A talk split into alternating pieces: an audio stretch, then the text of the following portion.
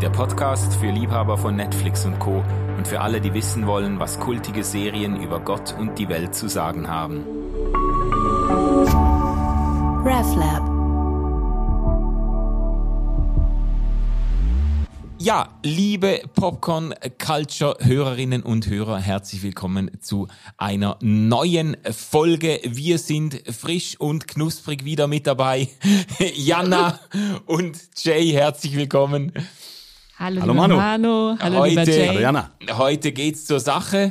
Ja, wir sprechen über Sex Education und alle Popcorn Culture affinen ähm, und äh, vertrauten Hörerinnen und Hörer werden jetzt sagen, Moment, Moment, da war doch schon mal was. Äh, ich habe nämlich tatsächlich vor irgendwie, wann ist es, äh, gefühlt 100 Jahren, aber es ist etwa zwei Jahre her, glaube ich, wo ich eine Folge schon gemacht habe im Blick auf die ersten beiden Staffeln mit äh, der wunderbaren Veronika Schmidt, äh, Sexualtherapeutin, äh, Sexologin. Mit ihr habe ich mich unterhalten äh, über diese äh, bemerkenswerte Serie und da haben wir schon äh, ganz viel abgedeckt und inzwischen sind zwei neue Staffeln erschienen und äh, wir haben uns dann so im Vorgespräch so unterhalten und gedacht, worüber könnten wir sprechen? Und irgendwie sind wir von Sex Education nicht losgekommen und haben gefunden, da ist so viel Neues drin und da ist so viel noch nicht Besprochenes drin, ähm, dass das müssen wir nochmal aufgreifen. Deshalb ist das jetzt das erste Mal, wo wir äh, eigentlich in zwei Folgen, zwei Popcorn Culture Folgen über dieselbe Serie uns unterhalten. Und äh, man, äh, ich will nur kurz einwerfen, es ist ja nun auch äh, mit der vierten Staffel, das ist das Serienfinale. Genau. Und es ist ja schon eine außergewöhnliche Serie. Deswegen kann man, finde ich, zum Staffelfinale nochmal, äh, zum Serienfinale nochmal ruhig die ganze, die ganze Serie ein, ein bisschen würdigen, finde ich. Ja, ja. Jana, du wolltest noch. Ich wollte gerade sagen, es, es passt ja aber eigentlich gerade zu unserem, zu unserem Duktus. Wir haben jetzt auch schon gerade zweimal über Horror gesprochen. Stimmt. Und jetzt, ähm, jetzt machen wir einfach mit der nächsten Folge bei Sex Education weiter. Also ähm, genau. genau. Und es, ist, es war äh, ein langer Cliffhanger von vor zwei Jahren auf heute, aber äh, wir haben es geschafft. Wir haben es geschafft. Wir haben es rüber gerettet. Äh, genau. Und es gibt viel Neues. Es sind äh, zwei mit äh, dir Jana und dir Jay zwei neue Leute dabei. Es sind zwei neue Staffeln erschienen. Also es gibt einiges zu erzählen. Äh, das, ich sage jetzt mal die die Grundidee der Serie ist natürlich gleich geblieben. Es geht um den ähm, Weg des Erwachsenwerdens und des äh, sexuellen Erwachens und sexuellen sich Findens äh, junger Menschen an einer Schule. Und äh, da äh, quasi wird der ganze Fächer, das ganze Spektrum aufgetan von sexuellen Orientierungen und Erfahrungen und es wird in einer, äh, kann man schon sagen, äh, bis, bis dahin sehr ungewöhnlichen Offenheit und Authentizität über Sexualität und über Geschlecht und dann auch eben über Selbstfindung und so weiter berichtet. Also Sex Education hat schon, kann man sagen, eine, eine ähm, nicht nur für sehr viel Aufmerksamkeit gesorgt, sondern eine richtige Schneise gezogen, was auch irgendwo die, die ähm, es ist ein neuer Standard. Ja, die, die Thematisierung ja. dieser Fragen, das, äh, das war schon ungewöhnlich. Ja. Genau, es ist ein neuer Standard gesetzt worden durch die Serie im ja, in der Schilderung, in den Szenen, in den Sexszenen, die auch in Teenie-Serien gezeigt werden dürfen. Auch, ich würde sagen, ein neuer, ein Stück weit ein neuer Realismus. Also, mhm. ähm, ein Realismus im Umgang mit, mit, mit Sex, der eben nicht immer nur romantisch und sexy und, ähm, ja, erotisch ist, sondern auch ganz viel mit, Scham, ganz viel mit Ängsten, ganz viel mit Selbstzweifeln, Selbst- und Fremdwahrnehmung, Körperbild, Unsicherheiten und all dem zu tun hat. Ja. Und das war eben eine Serie oder ist ja nach wie vor eine Serie, in der das Raum findet. Und das ist in dem Sinne total wichtig, weil es eben eine realistische Darstellung ist ja. von Problematiken und, und Schwierigkeiten, ähm, die ganz, ganz viele Menschen in Bezug zu ihrer Sexualität haben. Mhm. Und überhaupt finde ich, ich meine, ihr habt das in dem äh, Talk damals mit der Veronika Schmidt auch schon angesprochen, aber dieses Crossover aus einer, ich sag mal, äh, Teenie-Comedy und einer doch sehr erwachsenen ähm, Dramaserie, das ist schon ziemlich außergewöhnlich, finde ich. Das hat man, also normalerweise äh, also da ist es ist Sex Education finde ich wirklich in der totalen Balance. Normalerweise hast du mindestens eine Schlagseite von einem ähm, oder dem anderen. Und hier hast du wirklich äh, sehr sehr sehr witziges ähm, eben dann auch im Zusammenhang mit so ernsten Themen wie Sexualität, äh, Geschlecht, Identität und so weiter. Und dann aber aber, aber genauso, genauso ähm, sehr, sehr ernste und tiefe Fragen, die dann auch nicht, auch nicht einfach übergangen werden, nur für einen Joke oder so, sondern ja. die, die, die ernst genommen werden. Und das finde ich, äh, also als ich jetzt die, die letzte Staffel gesehen habe, habe ich gedacht, alter Schwede, äh, das, äh, also ähm, das muss erstmal, also das muss erstmal eine andere Serie leisten, was hier ge geleistet wird. So. Ja, ich ja. finde, ein Aspekt, der auch in Bezug auf alle vier Staffeln zu nennen ist, ist auch einfach die Charakterzeichnung. Also so den Haupt, der Hauptcharaktere, die da sind und die da bleiben, wie die sich entwickeln über diese vier ja. Staffeln, ähm, ist, ist enorm wie man die, die Charaktere begleitet in ihren persönlichen Entwicklungen, in ihren Struggles. Ähm, und das, das leistet die Serie und das kann sie gut umsetzen. Und da ist schon das, das Setup, was wir seit der ersten Staffel haben. Also Otis Milburn, ähm, dessen Mutter Sexualtherapeutin ist, Jean Milburn. Mhm. Ähm, sie ist alleinerziehend mit ihm und ähm, er geplagt und geprägt auch von Selbstzweifeln und Unsicherheiten, hat eben doch einiges an Wissen mitgenommen von seiner Mutter und setzt das jetzt eben an seiner damals noch Highschool um. Das entwickelt sich dann. Wir, wir wissen mittlerweile, in der vierten Staffel hat es, gibt es einen anderen Ort, an dem das Ganze spielt. Mhm. Das ist dann dann dann nicht mehr die die ähm, die Secondary School, sondern wir gehen dann ans College in der vierten Staffel. Aber das das Setting bleibt gleich. Wir haben Otis und seine Mutter. Wir haben Otis besten Freund Eric, Eric Efjom ähm, wir haben Otis Crush äh, auf Maeve, Maeve Wiley, ähm, die noch in der ersten Staffel so ein bisschen die Außenseiterin an der Schule ist, aber ähm, da, da entspinnt sich dann irgendwas zwischen Otis und Maeve und man weiß noch nicht genau, was es wird. Äh, Maeves beste Freundin Amy, die ähm, ihren Körper, ja, oder auch ein sehr, ja, besonderes Verhältnis zu ihrem Körper, Körper hat und erst sich selbst als Mensch und ihre eigene Stimme erst entwickelt über die vier Staffeln. Ähm, ja, und ähm, ich glaube, es gibt noch, es gibt noch ganz viele Charaktere mehr, alle die die ersten Ruby Staffel bitte, nicht Ruby, Ruby. vergessen. Das es ist meine so Lieblings, das ist mein Lieblingscharakter, muss ich ja sagen. Auch, genau. Auch von der Entwicklung, also nicht ja, nur von den von den offensichtlichen Gründen, die man als Mann vielleicht anführen könnte, äh, sondern wirklich von der Entwicklung finde ich total faszinierend. Ähm, was genau. wie diese Figur gezeichnet wird von von einer super oberflächlichen Tussi äh, hin zu einer äh, doch immer tiefer werdenden mit ihren eigenen biografischen Problemen ähm, und dann aber eben auch äh, zu einer neuen Selbstständigkeit erwachenden Person in der in der vierten Staffel, also die die irgendwie über dieses über die Tussi Wirksamkeit hinauswächst zu einer echten Selbstwirksamkeit. Also fand ich Super. Ja, Ruby, ja. wir dürfen auch nicht vergessen, Adam, Adam Groff, ja, der, der Sohn, äh, der Sohn des Schulleiters, ähm, der anfangs so seine, seine Bisexualität entdeckt, ähm, sich dann in Eric Efjom, den besten Freund von Otis, verliebt. Zwischen denen entspinnt sich dann was, die trennen sich dann aber auch wieder oder das geht dann wieder auseinander, aber wir begleiten eben auch Adam noch in der, in der vierten Staffel, genauso wie sein Vater, der eben auch mit sich selbst auf dem Weg ist. Ähm, wir lernen neue Charaktere kennen, wie Isaac, das ist der Nachbar von Maeve in der äh, in der Siedlung, in der sie lebt, der im Rollstuhl sitzt und der eben da auch seine ganz eigenen Struggles mitbringt. Ähm, ja. Ja, also man, man, merkt jetzt schon, wenn du das so aufzählst, und das ist auch, ähm, ohne jetzt schon irgendwie zur Kritik wechseln zu wollen oder so, aber das ist ein Punkt, den man der Serie auch immer mal wieder angekreidet hat, dass sie einfach ziemlich overcrowded ist. Also ja. dass es eine Unzahl an Figuren gibt. Äh, jetzt in der neuen Staffel hat man auf einige ähm, der äh, Figuren, der zentralen Figuren verzichtet oder hat die äh, nicht mehr vorkommen lassen. Dafür hat man dann 20 neue neue eingeführt. Also es gibt unglaublich, ja. unendlich viele Plots und Subplots und, und äh, Entwicklungen, ähm, wo die Serie schon auch in Gefahr ist, sich ab und zu mal zu verlieren.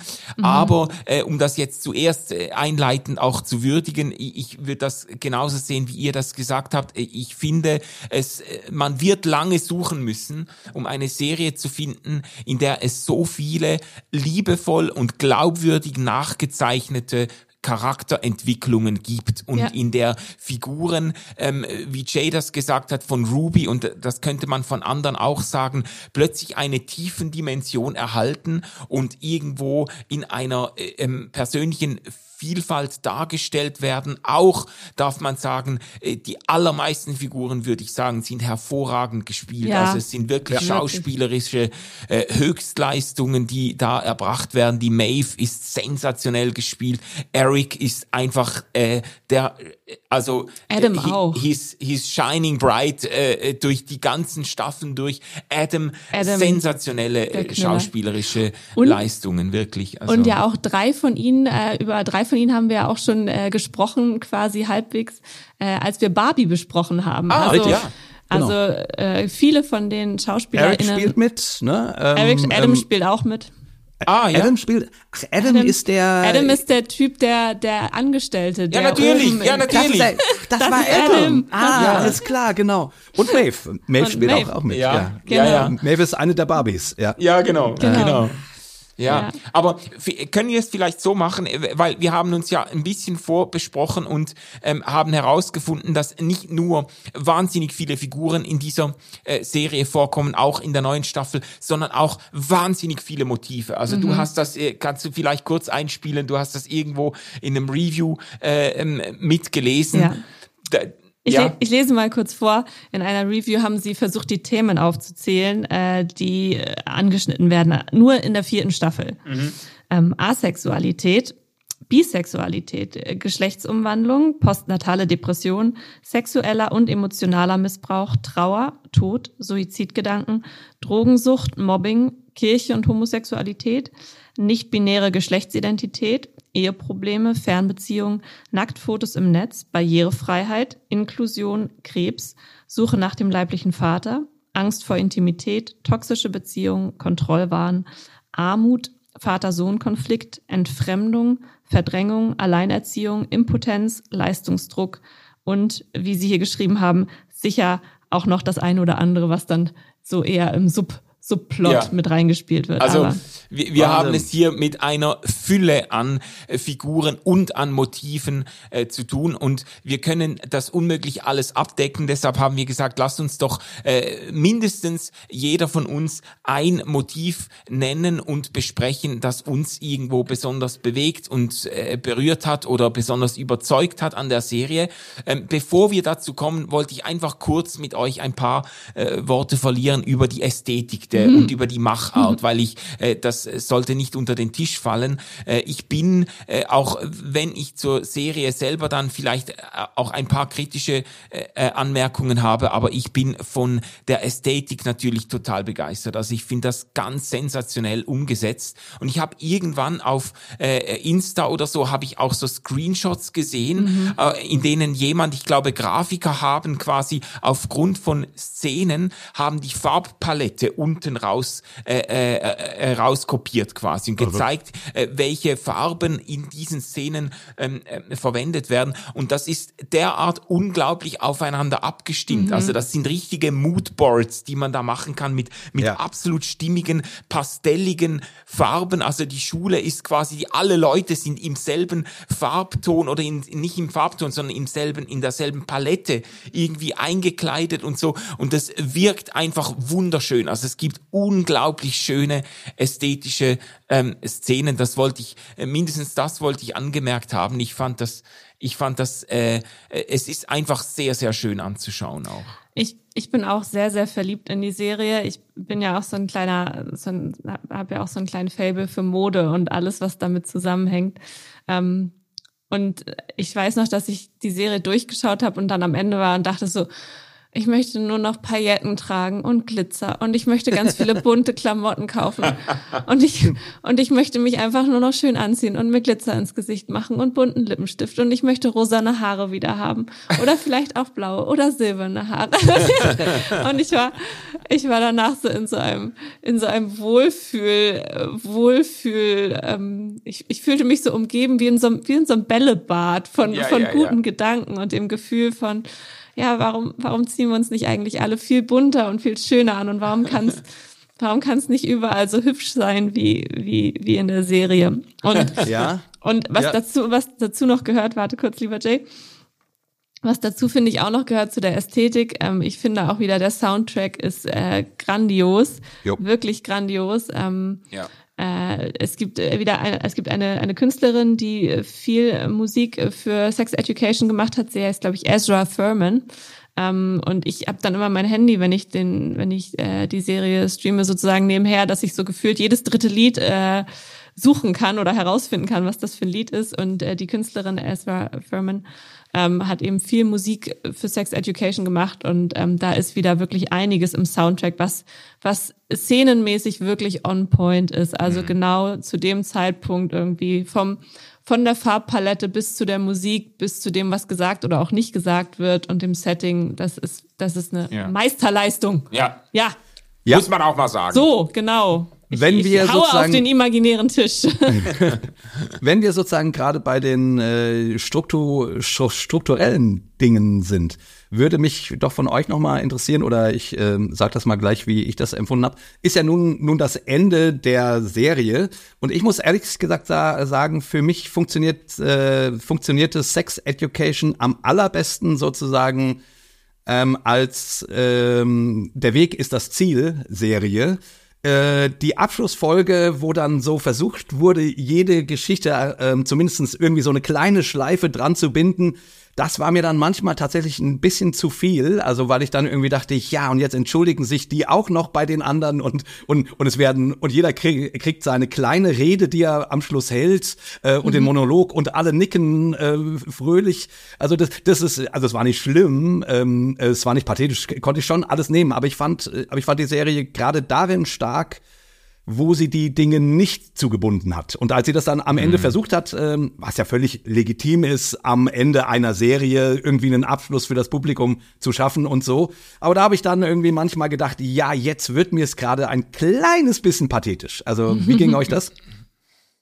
Ähm, mir ging das genau gleich. Äh, ich habe äh, an manchen, vielleicht kommen wir auch darauf noch zu sprechen, aber ich habe vor allem gefunden, die Art und Weise, wie sie da äh, den, ähm, den religiösen Konflikt, den Eric mit der Kirche äh, erlebt, wie sie das am Schluss dann aufgelöst haben, wo dann der Pastor dann auch noch an die Party kommt und mhm. dann doch irgendwie findet, äh, äh, wir wollen uns ein bisschen öffnen und so. Da habe ich gedacht, jetzt hat einer das große, äh, äh, das große Bügeleisen ausgepackt und versucht jetzt quasi die ganzen, die ganzen, äh, äh, wie sagt man, Rümpfe noch aus, auszubügeln. Ähm, ich habe jetzt in der Vorbereitung aber äh, äh, geschnallt, dass eben die Writer, die, die Schreiber der Serie nicht wussten, dass sie das Serienfinale schreiben. Also die mhm. wussten, die wussten bis, bis kurz vor Ende des äh, Schreibprozesses nicht, dass das die letzte Staffel sein wird. Und dann mussten sie quasi äh, äh so. ähm, äh, in, mhm. relativ kurzfristig versuchen, noch die Handlungsstränge noch irgendwie zu Ende zu kriegen, mhm. weil dann ähm, klar geworden ist, es gibt keine weitere Staffel, das ist quasi ja. die finale Staffel. Und deshalb fühlt es sich an manchen Stellen auch irgendwie nicht so an, als wäre es jetzt das Staffelende. Und am Schluss hat man das Gefühl, äh, wird ein bisschen nervös, werden die Handlungsstränge dann nochmal aufgenommen und zu, äh, zu Ende geführt. So, das, ja, ja, genau, das könnte genau. auch mhm. wirklich damit zusammenhängen, dass, mhm. dass die Schreiber gar nicht darauf vorbereitet waren, auf weiten Strecken äh, das Ganze jetzt zusammenzuzurren. Ja. Was, was ich gut finde, ist, dass die Serie zu Ende ist jetzt. Nicht im Sinne von, äh, ich würde mir auch noch fünf weitere Staffeln vermutlich angucken, mhm. ähm, weil, ich, weil ich das wichtig finde, was sie machen. Ähm, aber im Sinne von, äh, die SchauspielerInnen haben einfach langsam das Alter überschritten. Ja. Und ähm, da einfach realistisch zu sein und zu sagen, ähm, wir können nicht noch eine Staffel so tun, dass eine, ein Schauspieler, der 30 ist, jetzt einen 16-Jährigen spielt. Ja, das ja. geht einfach irgendwann nicht mehr. Ich finde, ja. ähm, bei Ruby sieht man das vor allen Dingen, ne? Ja. Die sieht so genau. erwachsen inzwischen aus, dass du ihr, ja. ihr das College-Kit echt äh, nicht mehr wirklich abnimmst. Ja, genau. Und deswegen ist es, ist es sozusagen in sich stimmig zu sagen, es ist dann jetzt auch gut. Ich kann aber total nachvollziehen, was ihr gesagt habt. Also dieses Gefühl von, ähm, jetzt das, das Staffelfinale nochmal irgendwie, also die letzte Folge in der Staffel ist ja auch anderthalb Stunden. Ja. Ähm, und da nochmal irgendwie ein bisschen was zu Ende kriegen zu wollen, ähm, ja, sei es, sei es ihnen zugesprochen. So, ja, wenn ja, sie ja. bis kurz vorher nicht wussten und man dann irgendwie aus der, aus der kalten mhm. ein Staffelfinale schreiben muss, sozusagen. Mhm. Ich finde das, ähm, ich finde das auch gar nicht schlimm. Ähm, mir ist es nur quasi dabei aufgefallen, dass ich gemerkt habe, ah, jetzt, ähm, also für das Serienfinale, äh, das nehme ich hin, aber dafür liebe ich die Serie nicht, sondern äh, ich, ähm, ich liebe sie gerade für dieses Unterwegssein sozusagen. Ja. Ne? Das ist mir dabei ja. so besonders äh, aufgefallen, sozusagen, weil ich dann dachte, ja, kann man machen, aber so. Äh, also ist gar nicht schlimm, ne? Ähm, ist jetzt nicht so, dass, dass die Serie am Schluss alles, äh, alles irgendwie zu ähm, alles wegschmeißt, was sie vorher wunderschön aufgebaut hat. Auf gar keinen Fall. Ja, mm. genau. Ja. Und ich finde auch, also da ist das Staffelfinale dann irgendwo auch nochmal gelungen. Das ist auch wieder ein ästhetisches Feuerwerk einfach. Ja. Mit diesem, also es läuft natürlich auf den Abschlussball, auf den Prom zu äh, irgendwie, aber da da ist dann wirklich nochmal alles aufgeboten, was die was die Kostümbildner in ihren äh, in ihren Requisiten und in ihren Kleiderstangen zu hängen hatten. Da, da wird nochmal alles gegeben und ähm, das ist eine, ein, ein Augenschmaus, finde ich. Ja. Ja, es ist witzig, ich habe mir das überlegt im Vorfeld, ich ähm, äh, bei äh, das äh, eben zum Thema Ästhetik auch, es ist das erste Mal in meinem Leben, wo ich ähm, Männer, die Make-up tragen, äh, irgendwie, ich zögere schön. das zu sagen. Sag es, sag es mal, schön, sag es. Äh, schön fand. Also bei, bei, bei Eric, weißt du, bei ja. Eric finde ich, der trägt das mit einer derartigen Überzeugung, mit einer solchen Ausstrahlung. Mhm. Und irgendwie passt das so gut, dass ich das zum eher, ich fand das sonst immer, ich, irgendwie, ich, das ist einfach, das war nie meins. Und, und ich fand das irgendwie, ich konnte da nie, nie so richtig äh, mitgehen. Und bei, bei, bei Eric fand ich zum ersten Mal, das ist irgendwie, das passt so gut und das ist richtig irgendwie schön und der, der, der Stolz, mit dem er das trägt und die, und auch ich sage jetzt mal, der Selbstfindungsprozess, der dahinter steht, ja. ähm, der ihn dazu gebracht hat, äh, zu seiner auch äh, ähm, sexuellen Orientierung und zu seiner äh, seiner Self-Expression irgendwie da zu finden. Ähm, das, äh, ich finde, das haben die ganz wunderschön gemacht. Also ja. Es, ja. Ich finde, ich finde das ganz spannend, gerade, dass du das sagst, ähm, weil ich auch vor kurzem äh, unterschiedlichste Gespräche zu dem Thema hatte. Tatsächlich, wenn es darum geht, was, was ist es eigentlich, ähm, was für ein Wunsch steht dahinter, wenn man sich vielleicht auch als Mann sozusagen schminkt oder, oder mhm. ähm, ja, äh, Schminke oder Glitzer, was auch immer sozusagen ähm, benutzt und ähm, welcher, welcher Ausdruck steht dahinter und ähm, vielleicht auch einfach, ähm, der gar nichts mit äh, Geschlecht zu tun haben muss, sondern einfach eine, ein Selbstausdruck mhm. ist, ähm, den man sich lange einfach aus äh, soziokulturellen und, und geschichtlichen her aus geschichtlicher Entwicklung her verwehrt hat. Also dass, ja. dass der Ausdruck oder der Wunsch dieses Ausdrucks schon lange da war, ähm, aber eben einfach durch, durch die ähm, ja, durch, durch die gesellschaftliche Prägung von, ja. von Männlichkeits- und Weiblichkeitsbildern einfach so vorherrschend war, dass dieser Selbstausdruck nicht zu dem gepasst hätte, was von der Gesellschaft gemeinhin akzeptiert wird. Ja. Und ähm, ja, darüber werden, darüber werden wir, denke ich, auf jeden Fall heute eh noch ein bisschen reden, ähm, weil das ist ja eins der Hauptthemen sozusagen gerade der, äh, der, der dritten und, und dann ganz besonders auch der vierten Staffel sozusagen Diversität auszurollen. Also wirklich äh, in einem Maß, wie man das so auch noch nicht in, äh, ja. in einer, in einer Fernsehserie in dem Maß gesehen hat. Es gibt ja immer ja. die Quoten Schwulen und die und die Quoten inzwischen auch irgendwie Quoten transsexuellen Menschen ähm, so, ähm, aber in dem Maß, wie das bei bei Sex Education quasi im Vordergrund steht, ähm, gerade in in der vierten Staffel, ähm, das ist schon auch außergewöhnlich. Also. Ja, vielleicht können wir das äh, für den zweiten Teil aufsparen, weil da, ich glaube, das ja. wird auch dann äh, vielleicht noch ein bisschen kontrovers. Ja. Ähm, äh, wie wär's, wenn wir jetzt, wenn jeder von uns mal ein, ein Motiv nennen würde, eine, ein Thema, das, das, das wir ganz wunderbar umgesetzt oder berührend oder bemerkenswert gefunden haben an der, an der Serie? Wer möchte anfangen? Ja, für mich wäre das tatsächlich das äh, Thema, über das ich ähm, intensiv mit euch reden möchte, weil ich da zur gleichen Zeit Bewunderung und Befremden in mir erlebt habe. Ähm, ähm, und das, aber wenn du jetzt quasi ein Sprungbrett möchtest, dann, äh, dann, dann fangt ihr mal an und ich und ich guck mal, worüber ich gerne noch reden würde. Nee, dann lass nee, uns doch, lass uns doch damit dann anfangen. Willst du damit anfangen? Okay. Na, wenn wir doch eh gerade schon so ein bisschen thematisch da Ja gut, waren. ja gut, let's do it. Let's, let's do, do it. it. Let's dive into it. Lasst uns an die Vocal diverse ähm, ja, also College. Also Jay, komm, go komm, for it. Bring it on. Bring okay. it on. Okay, also ähm, wir haben ja, also das ist ja quasi von der ersten Staffel spielt Diversität eine Rolle und das nimmt quasi von Staffel zu Staffel zu, von den Charakteren, die auch neu eingeführt werden und so.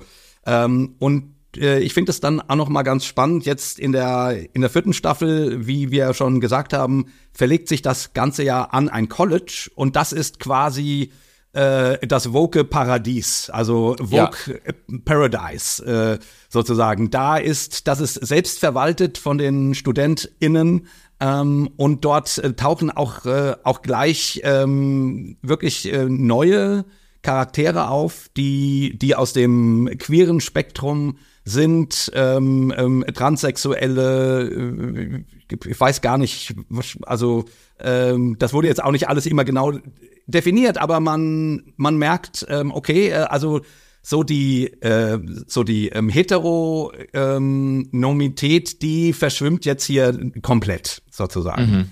Ich fand ja. das insofern auch spannend, weil das im, im starken Kontrast stand zur dritten Staffel, wo es ja quasi einen großen Konflikt zwischen der Schule und der Schulleitung gab, die, die versucht hat, die die, die sexuellen Eskapaden, die in den ersten beiden Staffeln dieser Highschool ja eine große Rolle gespielt haben, wieder einzufangen, um auch die Spender zufriedenzustellen. Ich fand, das war auch ganz toll gespielt von dieser Rektorin, die irgendwie mh, hm, ja ein bisschen die böse Rolle hatte, aber man zumindest mhm. auch nachvollziehen konnte, warum sie tut, was sie tut. Und sie und sie führt dann Schuluniformen ein. Ne? Alles wird, ja. alles wird versucht, uniformiert zu werden und die und die und die Jugendlichen strugglen nun damit, ob sie den, ob sie den Schlips locker oder oder festmachen sollen, ähm, ob sie ihre Haare noch färben dürfen oder nicht und so weiter. Also da da spielt quasi Normierung eine ganz große Rolle.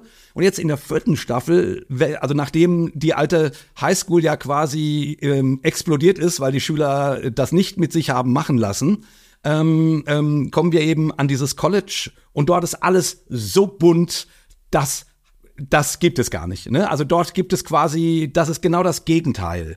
Und das ja. fand ich insofern spannend, äh, dass sie diese beiden, dass sie diese beiden Staffeln sich auch ein bisschen gegenüberstellen und damit dir natürlich irgendwie äh, also das, das ist ja bewusst gewählt. Ne? Ähm, einmal Normierung und einmal äh, komplette Freiheit. Mhm. Ich muss zugeben, mir ging das am Anfang ein bisschen auf den Zeiger, ähm, ähm, weil ich irgendwie gedacht habe, boah, meine Güte, also äh, so Vogue, das gibt's doch gar nicht im wahren Leben. so. Mhm. Ähm, ähm, und ich fand es dann ganz gut, sie haben das dann ja auch selber ein bisschen auf die Schippe genommen. Also sie haben schon auch selber gezeigt, ja, ja, wir übertreiben hier ein bisschen. Ähm, ähm, ähm, ne, keine Ahnung, wo dann Kerzen angezündet worden sind für dieses eine Transpaar, was auseinanderging äh, ähm, und die ganzen und, und die aber für diesen Schulbetrieb total wichtig waren und die ganzen Mitschüler nun quasi Gebetsveranstaltungen hatten, um die wieder zusammenzubringen und so. Also wo, du wo du dann schon, ähm, also das fand ich dann schon augenzwinkernd sozusagen. Aber ja. ähm, so, so das Thema Diversität und auch wirklich ein Aufrollen an ganz unterschiedlichen Identitätsarten äh, und Formen und an äh, auf jeden Fall ähm, eben eben keiner Homogenität, sondern einer totalen ähm, Heterogenität. Ähm, das fand ich schon sehr, sehr interessant wie gesagt, in mir, ähm, ich, also, ich war ganz, also das muss ich jetzt einfach so bekennen. Ne? Ich bin halt irgendwie doch ein 55-jähriger alter weißer Cis-Mann. Ähm, das war schon auch sehr ungewohnt. Äh, und ich, ich und, und ich habe dann so mich beobachtet und gedacht, naja gut, hier kriegen mal Leute, die sonst eigentlich nur so in Nebenrollen vorkommen, ähm, ähm, so als Feigenblättchen oder so, wenn überhaupt, die, die dürfen mal ihre Welt zeigen, wie sie, äh, wie sie gerne ihre Welt wahrscheinlich vielleicht gestalten würden oder so. Und dann, äh, und dann habe ich gedacht, ja, wow, ähm, ähm, okay, warum nicht? Ähm, und gleichzeitig habe ich gemerkt, äh, naja, dass mir das gar nicht so leicht fällt, das so, das so Nee, also nicht zu akzeptieren, das ging schon, aber trotzdem, ich weiß nicht, in mir. Äh, du warst befremdet. Ja, ja, ja, genau so. So, ich war befremdet und gleichzeitig war ich über mich befremdet, weil ich dachte, ja Jay, jetzt lass denen doch mal ihren Spaß.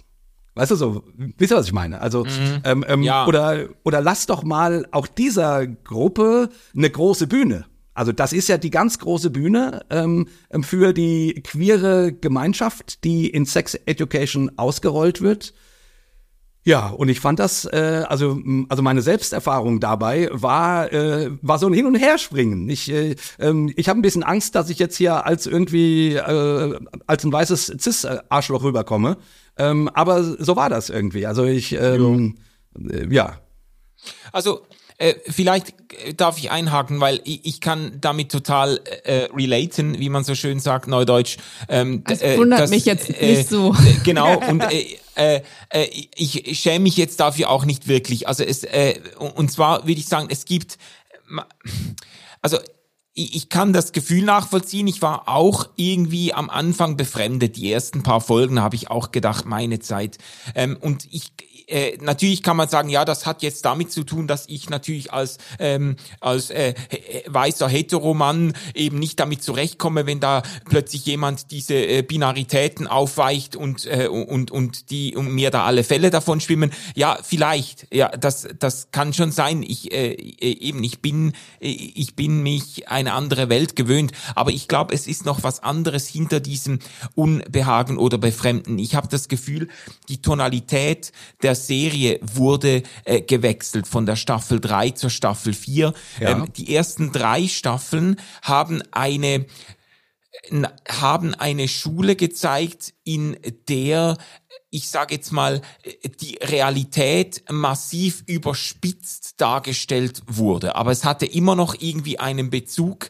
Ähm, äh, zu äh, zur Art und Weise, wie in der G Gesellschaft irgendwie Klassen- und Schuldynamiken ablaufen. Und dann in der vierten Staffel wurde wie, da wurde eine eine eine ähm, woke Utopie realisiert an dieser Schule, die ja, es genau. jetzt so irgendwie gar nicht gibt. Und ähm, und, und das hat irgendwie Zeit gebraucht, sich dran zu gewöhnen und ich habe mich bis zum Schluss damit nicht so wirklich angefreundet, weil ich das Gefühl habe, diese ganzen diversen Identitäten und Personen, die sind in den ersten drei Staffeln sehr äh, stimmig und authentisch eingeführt worden. Und in der vierten Staffel, äh, äh für meinen Geschmack, haben sie irgendwie, die haben sie es mit dem Inklusions- und Repräsentationsanliegen einfach übertrieben und die und diese und auch äh, die ganze Handlung an einen fiktiven Schauplatz verlegt, in dem quasi Wokeness-Kultur äh, äh, ähm, par excellence gelebt wird und das äh, irgendwie bin ich da, ich habe nicht mehr denselben Realitätsbezug mitgekriegt und konnte nicht mehr gleich eintauchen. Ich wusste, es war auch so ein Moment der Irritation, ähm, wie genau steht es jetzt um den Realitätsbezug der Serie. Ja. Versteht ihr, was ich meine? Die mhm. ersten drei Staffeln habe ich das Gefühl gehabt, dass, da war ein Realitätsbezug da, den sie einfach ganz, ganz arg quasi zugespitzt oder übertrieben haben. Und in der dritten Staffel haben sie wie bei einer äh, Woken Utopie angesetzt. Und natürlich kommt dann das Gefühl dazu, dass ich denke, mein Gott, das ist für mich fast schlimmer als, äh, als alles, was in den ersten Staffeln gezeigt wird an, an Schulkultur. Das ist halt, ich würde jetzt in einer solchen äh, Schule äh, nie äh, ähm, nie leben wollen so das ist ich das äh, das war mir alles zu äh, zu äh, äh, nicht zu bunt aber es war mir alles viel zu ähm, subtil manipulativ das Ganze. Das was was mir halt an der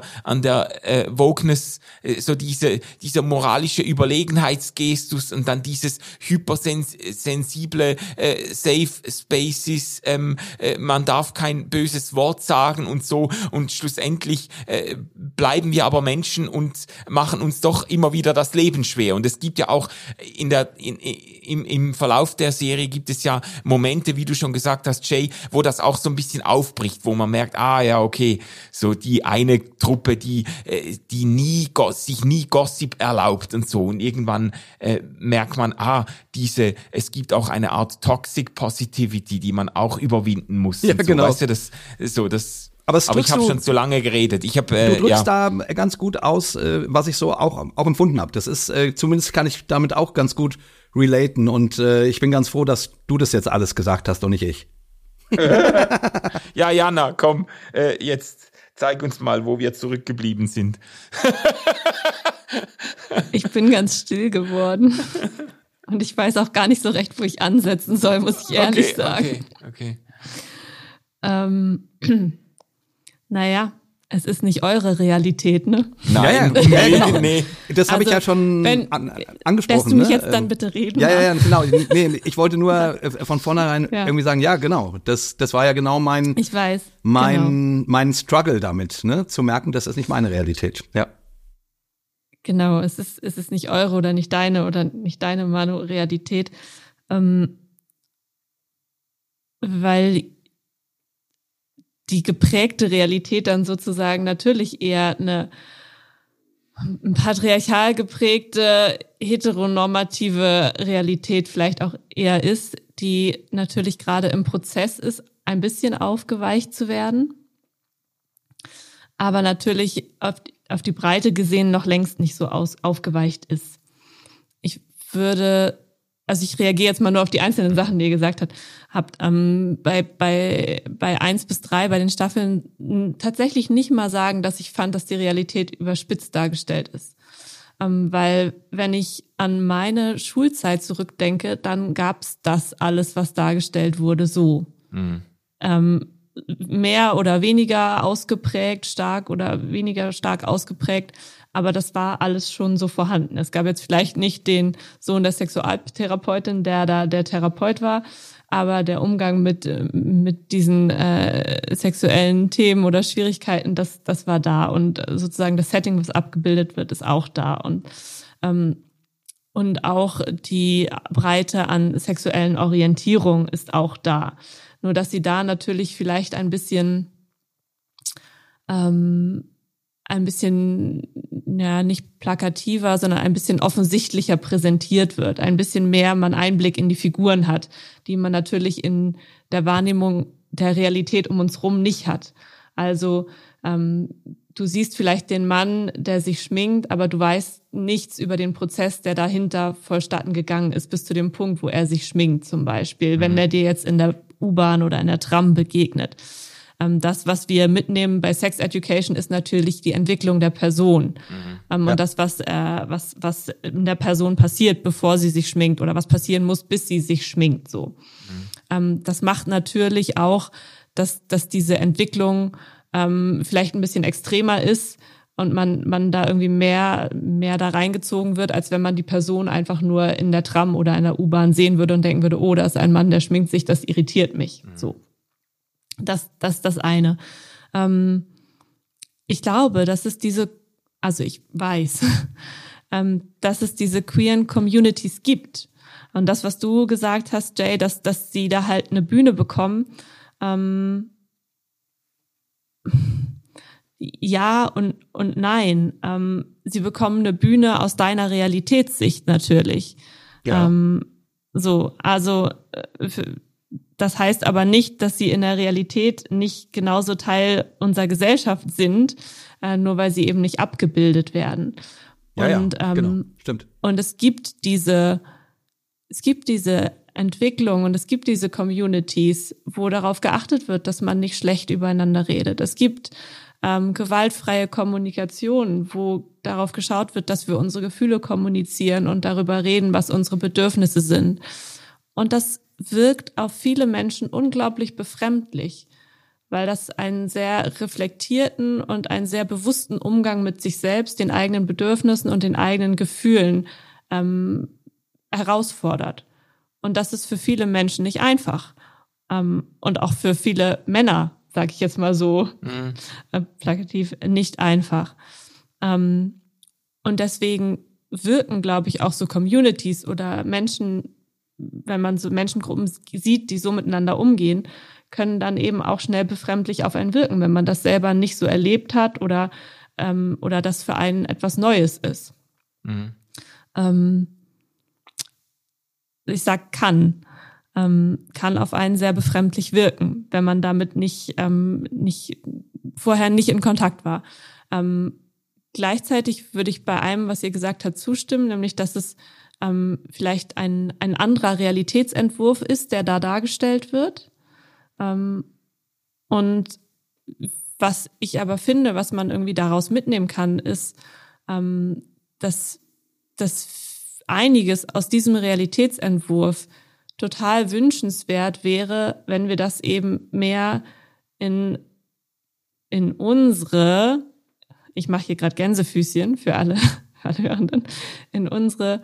Sie meint äh, uns beide, Manu. Nein, meine ich überhaupt nicht, meine ich überhaupt nicht. Ich bin ja auch groß geworden in einem patriarchal geprägten, heteronormativen gesellschaftlichen Kontext, so. Ähm, das, das ist ja auch das, worin ich groß geworden bin. Das heißt aber nicht, dass ich das nicht kennenlernen kann ähm, und mich nicht in äh, Communities begeben kann, wo das anders ist oder wo Menschen aktiv daran gearbeitet haben, dass es anders ist, dass sie sich schminken dürfen, dass eine selbst eine, ein Selbstausdruck nichts äh, mit Scham zu tun haben muss zum Beispiel oder nichts mit ähm, Geschlechtsidentität zu tun haben muss oder ähnliches. Und dass ich nicht trotzdem wahrnehmen kann, dass das, dass ähm, eine, eine andere gelebte Realität ist, ähm, die, wie ich finde, manchmal wünschenswert wäre, mehr in meiner heteronormativ patriarchal geprägten Realität zu haben. Ja, ja das, das weiß ich halt nicht so wirklich. Weißt du, ob das, also ich verstehe das, aber ich bin, ich weiß nicht, ob sie das so darstellen wollten. Auf mich hat es jetzt nicht so gewirkt oder ich habe jetzt nicht gedacht, ach, das ist jetzt mal eine alternative Welt an dieser Schule. Da würde ich jetzt gern oder da ist die Welt in Ordnung. Es war ja, mhm. die, also weißt du, sie haben das ja bewusst so. Ja. Ich habe das Gefühl gehabt, sie haben bewusst versucht, ein, eine Schule zu stricken, in der die Ver Verhältnisse quasi auf den Kopf gestellt ja. sind. Also ja.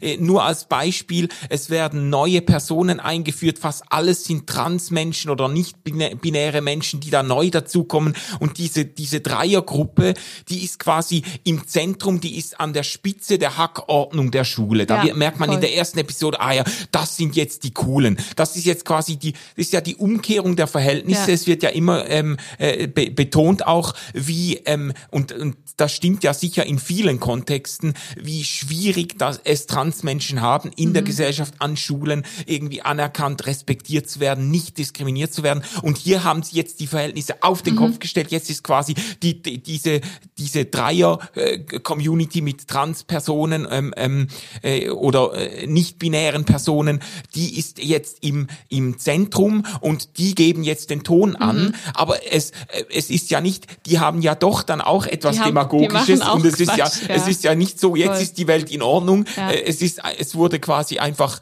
es wurde einfach, wurden einfach die Gockel ausgetauscht. Ja. Aber das, äh, also, und ich gönne denen das ja, äh, wenn, wenn, wenn, wenn die auch mal den Part spielen dürfen. Ja. Aber so richtig schön ist es ja dann für die meisten auch nicht. Also nee, so. die komplette Umkehrung funktioniert eben auch nicht. Ja, das, ja. Da würde ich, da würde ich dir auch recht geben. Ja. Darf ich auch was sagen? Ja, ja, ja, ja, ja, ja, ja, Jay. äh, ich, äh, ähm, also so zu diesem ganzen Thema, ne, ähm, eine Ge Gemeinschaft, wo aufeinander geachtet wird und das, was man sagt und so weiter.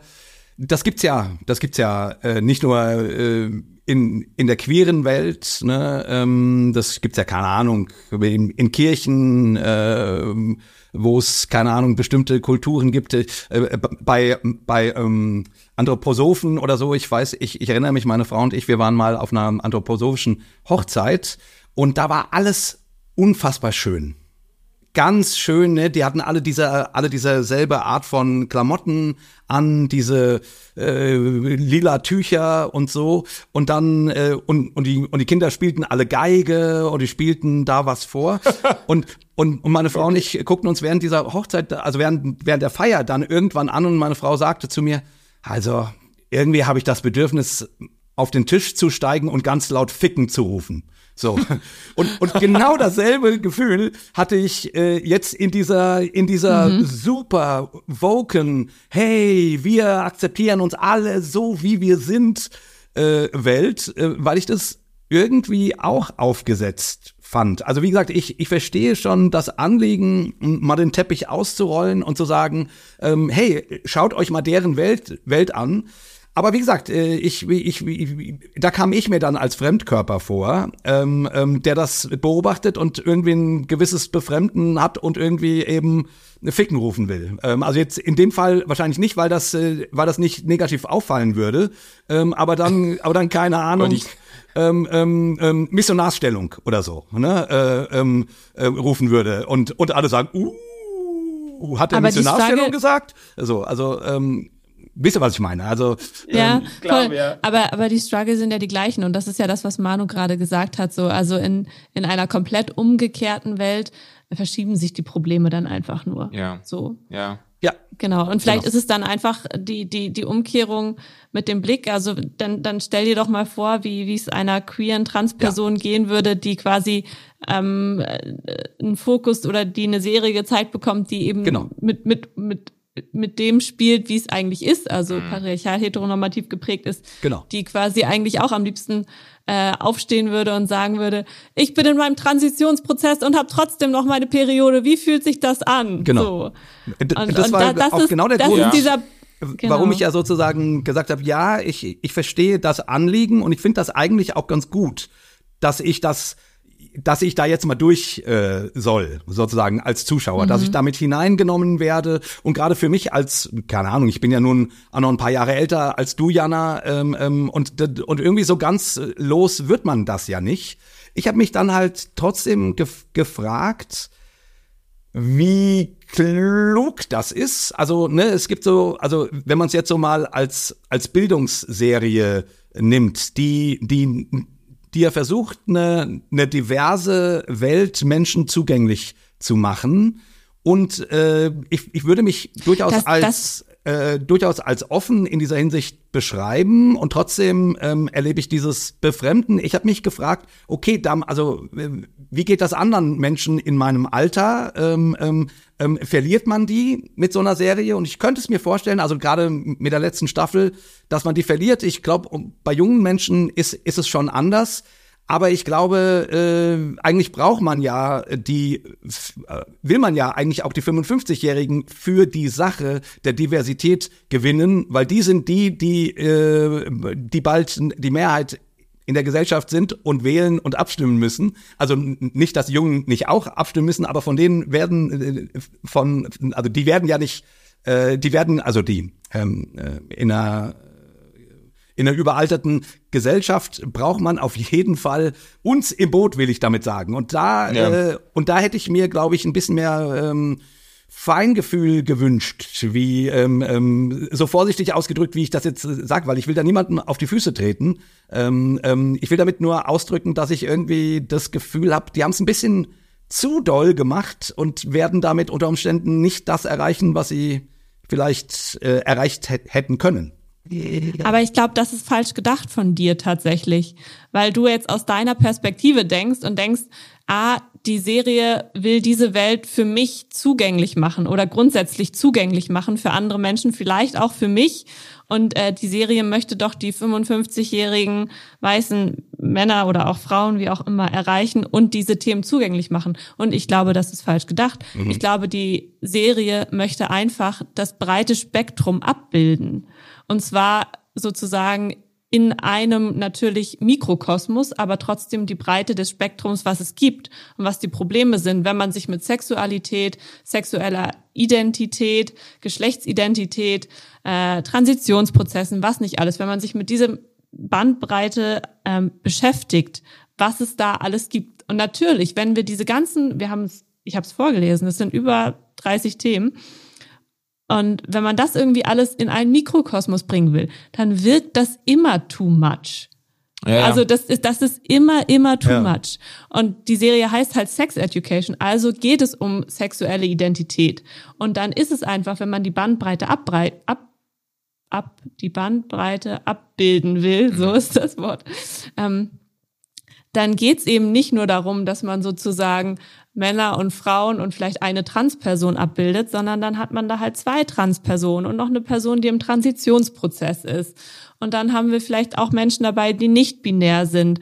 Und dass die dann in einem Mikrokosmos dargestellt werden, ähm, obliegt einfach dem, dem Fakt, dass das eben eine Serie ist, die an einer Schule spielt, wo man eben nur eine gewisse Anzahl an äh, SchauspielerInnen sozusagen reinpacken kann. Ja. Und dass es dann schnell too much wirkt, mhm. ähm, würde ich sagen, ist, ist, ähm, ist dann eine Folge daraus. Aber ich glaube nicht, dass die, der Hintergedanke war, wie machen wir das äh, Jay Friedrichs in Köln, nee, in Frankfurt am Main in Deutschland zugänglich. Und naja, aber, also ja, du, weißt, was, ist, du weißt, was ja, ich sagen ich, will. Ich weiß genau, genau, was du meinst und wahrscheinlich ja. ist es auch der richtige, also ich, ähm, wahrscheinlich hast du vollkommen recht und ich frage mich halt sozusagen, ähm, wenn man auf dem Weg ist in eine diversere Gesellschaft, wo man sozusagen auch die Gesellschaft äh, dahingegen öffnen möchte für, äh, für diversere Lebensgestaltungen und Sexualitäten und Identitäten und so weiter.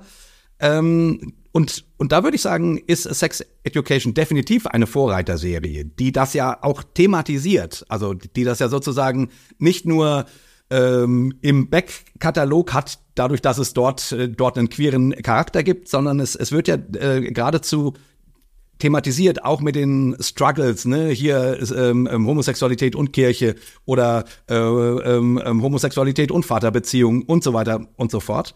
Ähm, ähm, und da frage ich mich, äh, also und und deswegen würde ich jetzt irgendwie denken, ähm, ja, ich denke dann da immer so ein bisschen pädagogisch, weil ich, äh, weil ich, weil ich mir ja auch wünsche, dass dass die Welt diverser wird ich könnte mir nur vorstellen, dass es eine Menge Menschen gibt, die nicht nur dieses Befremden haben, wie ich, mhm. wenn sie so eine Serie gucken und dann gleichzeitig sagen, ja, aber spannend, dass ich das mal sehen kann, sondern die sagen, ach du Scheiße, nee, sowas auf gar keinen Fall. Und dann äh, und und die wählen dann äh, und die wählen dann beim nächsten Mal AfD. Weißt du, was ich meine? Aber, ähm, aber, ja, also, also, ich will damit aber, sagen, ähm, ähm, ähm, ähm, ähm, ähm, würde es sich nicht lohnen, sozusagen ein, ein, ähm, ein, ein bisschen vorsichtiger vorzugehen, um Menschen ins Boot zu holen, die man unter Umständen sonst verliert. Ähm, ähm, mit, genau mit so einer Serie verliert. Ähm, die sagt, nee, so eine Realität will ich gar nicht. Aber weißt du, Jay, das Problem ist jetzt, wenn ich euch zuhöre, äh, dann triggert mich das gerade ähm, wie, wie man so schön sagt, weil genau das ist eben genau das Problem. Ähm, diese pädagogische Brille, mhm. das ist eben das, was mich so anscheißt bei vielen Serien und mhm. was ich ja, das habe ich ja auch schon an mehreren Stellen in anderen Episoden oder in anderen äh, Episoden von Popcorn Culture angebracht, wenn ich das Gefühl habe, bei Netflix vor allem, mir wird jetzt irgend so eine woke Agenda aufgedrückt, man will, mir jetzt Diversi, Diversität beibringen und so, dass ich, ich, ich will will mir von einer Serie nicht Diversität beibringen lassen. Ich will mir eine gute Geschichte erzählen lassen. Aber das und macht ich die will Serie diese, doch. Ja, ja, eben, Also- aber das, der, ja, aber der Punkt ist doch, dass da genau an der Stelle, dass die Leute mich an der Stelle verlieren, wo ich das Gefühl habe, jetzt checken sie irgendwelche Inklusi äh, Inklusivitäts- und Repräsentationsboxen ab und dann ist noch irgendwie noch, äh, dann ist, ist nicht nur einer im Rollstuhl, sondern eine ist noch taub, äh, stumm und dann ist noch irgendwie eine, äh, noch diese Ranggruppe und diese Ranggruppe und das noch und so. Und da, wenn ich das Gefühl habe, das ist nicht mehr authentisch in die Geschichte verarbeitet oder das geht, das äh, gewinnt keine Tiefe mehr, sondern es werden einfach, es wird einfach, die Serie wird bevölkert mit irgendwelchen ähm, vernachlässigten, diskriminierten Randgruppen, damit die auch noch vertreten sind. Das ist ja genau das, was mich, mir eben auf den Zeiger geht. Und das ist das Problem bei der vierten Staffel, dass ich das Gefühl habe, viele der Figuren, jetzt auch die drei äh, Personen, ähm, die da im die die eine also die eine ist glaube ich eine Transperson und die andere ist schon äh, hat quasi eine eine Ein einen Transitionsprozess. äh, Transitionsprozess. Durchgemacht die andere ist noch mittendrin und so. Ich finde halt die Geschichten einfach nicht gut erzählt. Ich finde die es, es ist jetzt nicht es es stört mich nicht dass solche Personen in der Serie vorkommen. Ich habe das Gefühl gehabt man hat zu viel versucht reinzudrücken und die Zeit gar nicht gehabt äh, denen eine richtig berührende Geschichte zu geben. Jedes Mal die haben mich nur genervt, wenn die ins Bild gekommen sind. Ja, und das die, ist ja genau äh, das, was ich meine, Manu. Ja, Im Grunde aber, meine aber, ich das. Ja, schon, schon, aber du hast Du hast quasi, einen anderen du Aspekt. hast, Nein, nein, nein. Du hast vorausgesetzt, dass, du dass sie was lernen gut. will, dass es einen pädagogischen Anreiz Ja, gibt. Naja, weil die ganze, weil die ganze Serie it, it, it, das pausenlos ähm, ausdrückt. Also, also, es- Ja klar, also die, es ist, die also es heißt ist, ja Sex Ja. Education. Also, Also, also, es geht die das- ganze Zeit äh, darum, äh, dass wir äh, an dieser Serie lernen sollen, wie vielfältig die, die Welt ist und die Sexualität und die Identität. Also sorry, das Genau, aber aber nicht du als äh, vielleicht nicht zwingend du als äh, älterer oder mittelalter weißer Mann. Ja, aber wer denn Aber sonst? also, ich meine, lass mich doch, äh, lass mich Ja. mal sagen an der, äh, am Beispiel von Eric und von Adam, die Ja. beiden Figuren, die von Anfang an dabei sind, die äh, natürlich da war auch mehr Zeit da, die Figuren zu entwickeln, aber die sind ein, in einer derartig liebevollen Ja. Tiefe gezeichnet und da gehst du derart mit und ich als heterosexueller Mann äh, bin zu Tränen gerührt, wenn Eric sich bei seinen Eltern zum ersten Mal outet und und zu Tränen gerührt, äh, for God's sake, wenn der sich schminkt und so und denk, weil ich einfach das Gefühl habe, ja, steh zu dir und sei dich selbst und, und das hat mich so berührt und ich glaube, man könnte mir solche Geschichten auch von Transpersonen Ja. erzählen. Ich habe Post geguckt und praktisch durchgeheult, weil das so, weil das so berührend gezeichnet ist und die Geschichten so gut erzählt sind. Und ich habe einfach bei der vierten Staffel das Gefühl gehabt, da werden jetzt noch alle möglichen Leute eingeführt und mir wird quasi äh, im Hintergrund fast schon mit dem Zeigefinger ge gesagt, du sollst das jetzt berührend finden und du sollst jetzt mit denen mitfiebern und du sollst das jetzt ganz gut finden,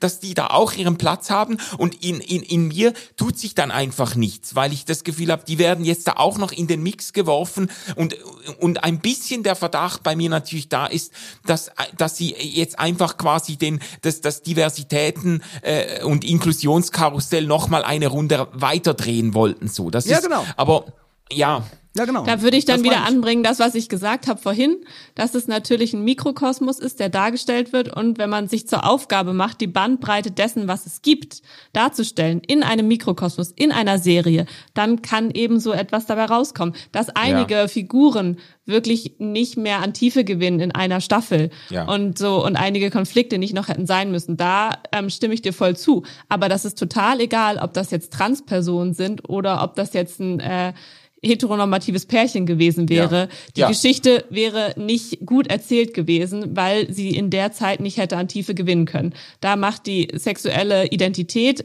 keinen Unterschied in dem Moment. Nur, dass das Problem ein anderes ist vielleicht oder dass sie eine andere Problematik miteinander Ja. haben. Aber ob das ähm, das, das, das Pärchen, äh, das Transpärchen sozusagen, die sexuellen Probleme, die es hat, es hat, weil es ein Transpärchen ist, es hätte auch genauso gut ein, ähm, ein Pärchen mit einem Mann und einer Frau sein können und die hätten ein sexuelles Problem ja, gehabt. absolut. Ist, so, das ähm, ist total egal. Ich, äh, ich muss jetzt an der Stelle, yes, hab, es ist nämlich genau passiert, was ich befürchtet ja, habe. Deshalb wollte ich eben eigentlich nicht damit beginnen, weil wir uns nämlich jetzt äh, fast in die Haare gekommen sind äh, wegen dieser ganzen äh, Wokeness und Diversitätsgeschichte. Äh, da bin ich ja auch immer für eine kleine Aufregung gut. Ähm, äh, was hat ähm, dich, Jana, an äh, der Serie berührt? Welche, welches Thema? Wir haben ja gesagt, wir tauschen so aus, so mindestens ein Motiv, das uns irgendwie nahegegangen ist. Voll. Also ich habe ein Hauptthema und eine ganz kleine Kleinigkeit, die ich ja. noch sagen will. Ähm, was ja am Anfang bei Sex Education so besonders war, ist, dass sie eben, wie ich vorhin schon gesagt habe, einfach sexuelle Dinge dargestellt haben. Scham, Angst, Unsicherheiten, Körperlichkeit, äh, Selbstbild, Fremdwahrnehmung, Körperbild etc ähm, die vorher so nicht ihren Raum gefunden haben. Und ich finde, das mal, haben sie immer noch gemacht. In der dritten Staffel erinnere ich es jetzt nicht mehr so, aber in der vierten Staffel auch. Es gibt eben äh, Szenen, weniger Sexszenen, aber trotzdem immer noch Szenen, die Probleme aufzeigen, die Menschen haben. Also ja. ich bin in einem Transitionsprozess und bekomme trotzdem noch meine Periode.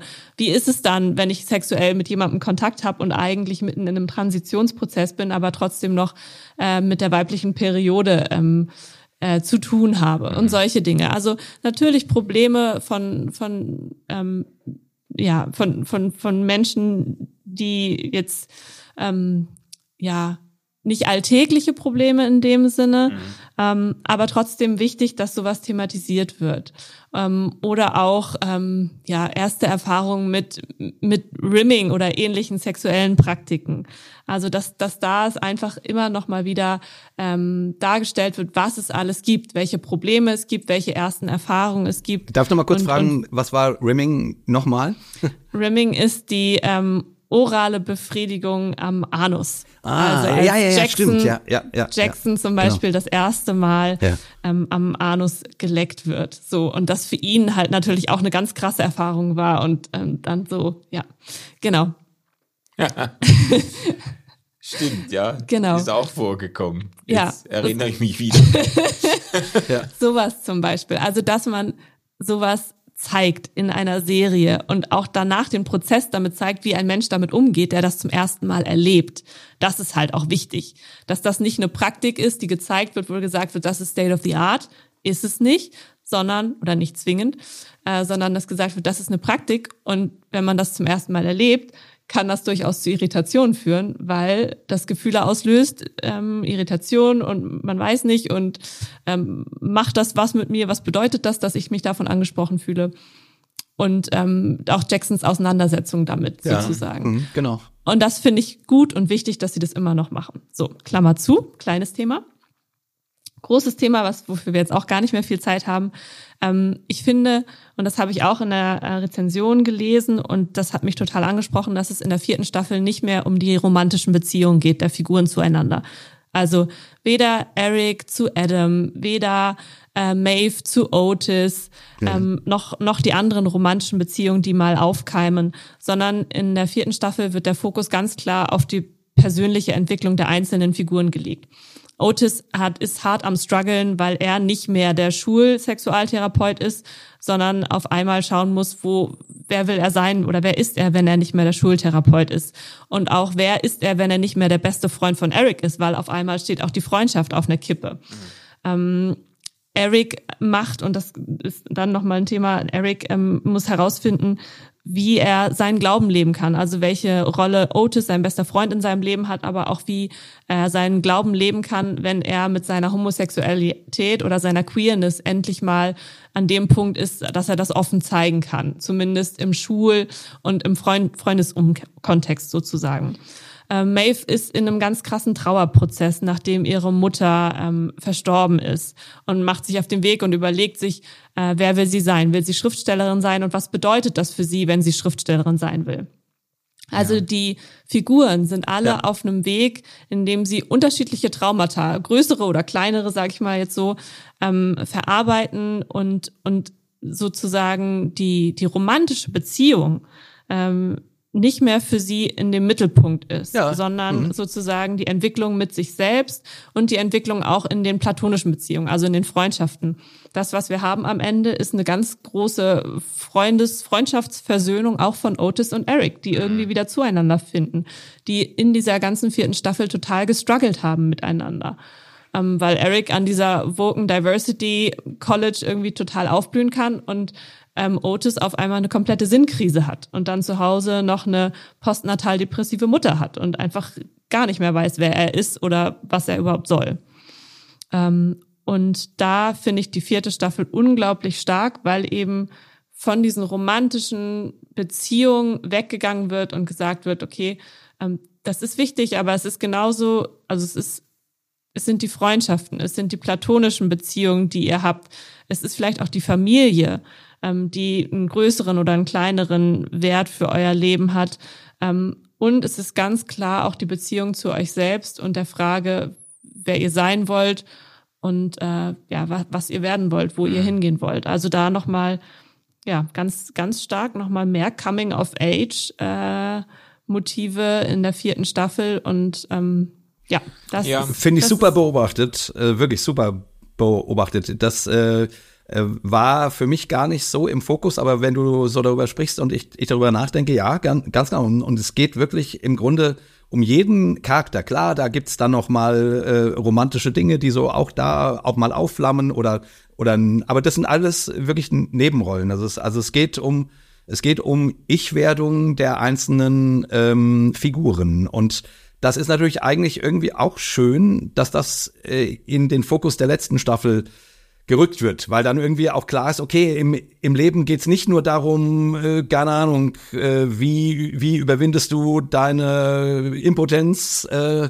oder du oder oder wie offen bist du für diese und jene sexuelle äh, Vorliebe deiner Partnerin oder deines Partners, ähm, sondern äh, wer bist du? So und das ist äh, schon ja. schon sehr sehr stark ähm, herausgearbeitet ähm, in der Serie. Also stimme ich dir völlig zu, Jana. Das ist wirklich ja. super. Ja. Ja, ich glaube, man, man könnte wirklich auch sagen, dass die, die Serie auch irgendwo erwachsener geworden mhm. ist. So. Also die ersten beiden Staffeln, ähm, vor allem in der ersten, eben da, da geht's wirklich dann auch schwerpunktmäßig einfach um Sex. Und da wird auch wirklich gevögelt in allen Kombinationen und so. Und, und, und man hat das auch das Gefühl, irgendwie, die ganze Schule dreht sich um nichts anderes. Also der Hormonspiegel steigt ins Unermessliche. Mhm. Und jetzt in der vierten Staffel äh, kommen ganz viele andere Themen in den Blick. Ähm, sicher ein breiteres Spektrum an existenziellen Themen auch äh, wird bearbeitet als in den drei Staffeln zuvor.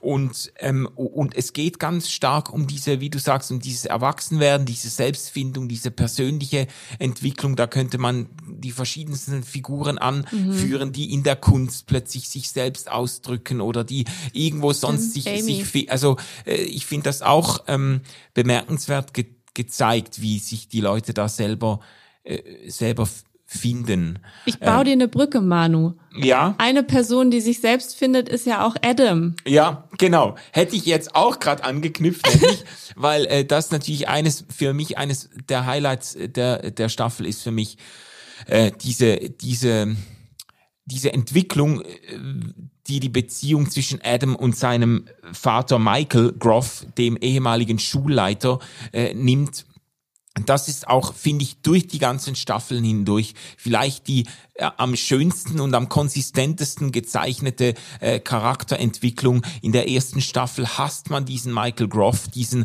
autoritären, aggressiven, emotional komplett verkrüppelten äh, Menschen, der seinen, seinen Sohn, ich weiß nicht mal, ob er sogar tätlich wird ihm gegenüber, mhm. auf jeden Fall, äh, auf jeden Fall äh, ähm, emotional ihn, ihn unglaublich unter Druck setzt und so und äh, das ist alles so kaputt im, in der ersten Staffel, dass man den Schulleiter wirklich verachtet und dann äh, äh, zeichnen sie ihn auf einem Prozess, wie er selber irgendwie ähm, sich mit sich auseinandersetzt und Adam sich ihm dann annähert, jetzt in der letzten Staffel und das ist, ich finde das unglaublich äh, schön gezeichnet und unglaublich berührend gemacht. Ähm, diese eine Szene, also wenn man die ohne Pipi in den Augen schauen kann, dann hat man sein Herz schon lange verloren. Also mhm. als der als der Adam äh, seinem Vater gegenübersteht, ich glaube vor diesem Bauernhof, wo Adam jetzt arbeitet mit den Tieren ähm, äh, und, äh, und dann der der Vater ihm klar macht, weil Adam immer denkt, ja, der interessiert sich nicht für mich, der hasst mich eigentlich. Mhm. Der ist mein Vater, aber er hasst mich. Und dann der Vater ihm sagt, ich, ich, I love you, ich liebe dich, du bist mein Sohn. Äh, ich mag einfach mich selber nicht. Hm. Ich, ich, äh, äh, es wird deutlich, er hasst nicht seinen Sohn, er hasst sich selbst. Er kann sich nicht, er kann sich selbst nicht, mag sich selbst nicht leiden. Mhm. Und, und, und das wirkt sich aus auf all seine Beziehungen und er lernt dann sich selbst lieben und, und, und, und äh, es ist einfach, ich finde das unglaublich berührend und dann kommt es ja zu dieser, wahrscheinlich zu der ersten Umarmung überhaupt zwischen Vater und Sohn und das ist eine derart berührende Szene. Also es ich habe Gänsehaut, jetzt, ja, wenn du das jetzt wirklich so eine, eine ja. Goosebumps-Szene ja. und so wunderschön hergeleitet und in einer Tiefe irgendwie hingeführt. Also das ist echt für mich eines der Highlights und es ist auch äh, wunderbar gespielt. Die beiden, also der Michael Groff und der Adam Groff, sensationell gespielt und die, das Casting ist einfach großartig. Die beiden sehen wirklich aus wie ja. Vater Total. und Sohn. Also es hat mich ein bisschen erinnert ans Casting von Dark, ja. wo ich mit dir, Jay, äh, eine Folge gemacht habe, wo ja die Figuren in unterschiedlichen Lebensaltern vorkommen mhm. und wo du manchmal denkst, also das gibt's ja jetzt gar nicht. Das, das, das ist, das sieht aus wie exakt dieselbe Person 30 Jahre später mhm. oder so. Mhm. Und, und hier habe ich auch das Gefühl, das ist so physiognomisch auch, das passt so gut. Adam als Sohn von diesem Michael Groff, das ist sensationell gespielt und ausgewählt. Also das war für mich ein, ein Highlight. Ich, ich habe auch so einen kleinen Crush auf Adam, muss ich sagen. Mhm. Ähm, weil das, was du zu dem, zu dem Vater gerade gesagt hast, finde ich, kann man bei Adam auch so anschließen. Bei Adam wusste man zwar von Anfang an, dass er einen Arschlochvater hat, mhm. aber trotzdem hat man ja die Situation oder die, die Szenen mit Adam gehabt, wo man dachte eigentlich, was bist du denn auch für ein Arschloch? Ja, er ist ein Bully gewesen. Ja, ja, er ist voll ja. und, und auch, ähm, genau, und dann diese, diese leichte Beziehung zwischen, zwischen Adam und Eric, die sich ja so, so ganz zart spinnt, aber auch ganz viel mit Unsicherheit und Scham und, und noch mit sich selbst strugglen zu tun hat. Und das war für mich total versöhnlich, diese Szene, in der Adam und Eric nebeneinander auf der Beerdigung ja. von Maves Mutter sitzen. Ja. Und ich weiß nicht genau mehr, was sie sprechen, aber ich glaube, Adam sagt irgendwann zu Eric, ähm, ich vermisse dich oder du fehlst mir. Mhm. Und das, das war für mich so auch Goosebump-Moment ja, ja, irgendwie, wo ich so gedacht habe, so, ähm, das ist ja noch gar nicht mal zum Ende der Staffel. Das ist irgendwie, weiß ich nicht, was ist das, fünfte, vierte, sowas, fünfte Folge oder irgendwie sowas. Ähm, und, und das war für mich so ein Moment, in der auch für Adam irgendwie was ganz Versöhnliches passiert ist. Ähm, weil Eric ja schon irgendwie seine große Liebe war. Ja. So seine ja. erste große, große Liebe. Und ja, wie gesagt, ich habe einen kleinen Crush auf, auf Adam und auch dann später, als er dann anfängt zu reiten und auf diesem Hof. Ja, und, ja. Oh. okay. so, genau so. Ich fand es ja ein bisschen schade, dass die Adam-Geschichte, die wurde jetzt quasi, ähm, also die hatte quasi äh, gar nichts mehr mit den anderen Charakteren zu tun, außer bei der Beerdigung sozusagen. Ähm, die wurde quasi komplett isoliert erzählt. Das passt natürlich gut zu dem, was du vorhin gesagt hast, Jana, ne? dass der Fokus wirklich mehr auf der Ich-Werdung als auf sexuellen mhm. Problemen ähm, besch, äh, ähm, beruht hat. Aber da, das fand ich ein bisschen schade, weil ich so diese gemeinsamen, also gerade in, in der dritten Staffel auch, äh, wo Adam ja so ein bisschen auftaut ähm, und quasi und das auch gerade in diesem Pärchentreffen, ne, Adam und Eric und dann ähm, ja. Wer war das? Otis und, äh, und Ruby, genau, ähm, mhm. ähm, in der dritten Staffel. stimmt, ähm, ähm, stimmt. Das fand ich schon ein total schönes Zusammenspiel. Äh, und da war ich ein bisschen traurig, dass der Adam quasi jetzt eine Solo-Geschichte hatte. Aber ist ja. okay, also ne, braucht man nicht drüber zu heulen, weil das war schon super gut dargestellt und ist auch schön. Ich, ich hätte ihn nur gerne mit den Freunden zusammen gesehen, muss ich, muss ich zugeben. Ja. Was wir jetzt nicht geschafft haben, obwohl wir ja schon über Zeit sind praktisch, äh, was wir nicht geschafft haben, ist etwas zu sagen zur äh, religiösen Dimension, Oh, die jetzt stimmt. in der vierten Staffel zum ersten Mal ganz explizit Ja, das sollten wir noch, noch, noch kurz machen, finde ich. Ja, also sogar, äh, da habe ich mich dran gestoßen, aber das müssen müssen wir jetzt nicht vertiefen. Sogar mit einem äh, mit einem in corpore Auftritt Ja. von Gott höchstpersönlich, Ja. da habe ich gefunden, da haben sie mit dem Genre irgendwie gebrochen. Aber das fand ich toll. äh, Nee, da habe ich gefremdelt mit, also nur mit dieser Darstellung, die, die wie sie das Thema entwickeln, wie Eric Das als fand ich super. äh, ja, als eigentlich Angehöriger äh, oder aufgewachsen, sozialisiert in einer Black Pentecostal Church Ja. eigentlich ähm, und da sich auf seine Taufe vorbereitet Taufe. und merkt, er möchte sich Oh, krass. taufen lassen und dann spitzt sich das so zu, dass er merkt, ah, die haben ja, äh, die haben ihre Probleme mit Homosexualität und irgendwie muss er, kann er dazu nicht stehen. Bis zu seiner Taufverweigerung dann, so ja, einer ganz genau. krassen Ja, Szene. und das ist, das ist ein berührender Moment, Total. als er da quasi schon in diesem äh, weißen Taufgewand vor dem Taufbecken steht. Der Pastor guckt ihn an. Er hat ja sogar eine Affäre mit dem Sohn des Pastors gehabt, Genau. glaube ich. Das ist ja, Ja. der Sohn Ja, des ja. Pastors, mit dem er eine homosexuelle Affäre hatte. Und, ähm, und äh, und, und der Pastor wusste das aber alles nicht.